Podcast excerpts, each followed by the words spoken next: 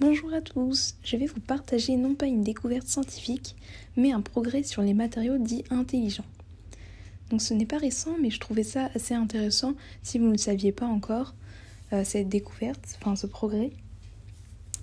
Euh, il s'agit de composites dits élastomères qui euh, changent de forme grâce à la lumière.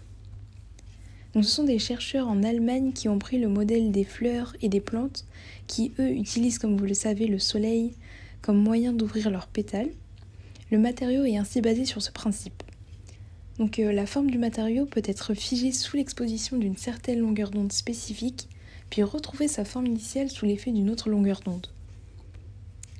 Euh, les matériaux à mémoire de forme sont connus depuis longtemps, mais euh, le changement se faisait par échange de chaleur, le changement de forme, alors qu'ici, comme vous l'avez compris, cela dépend plutôt de la lumière.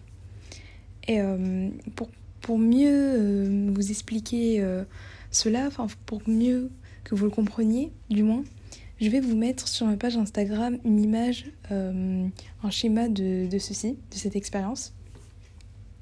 En tout cas, j'espère que ce petit podcast vous aura plu.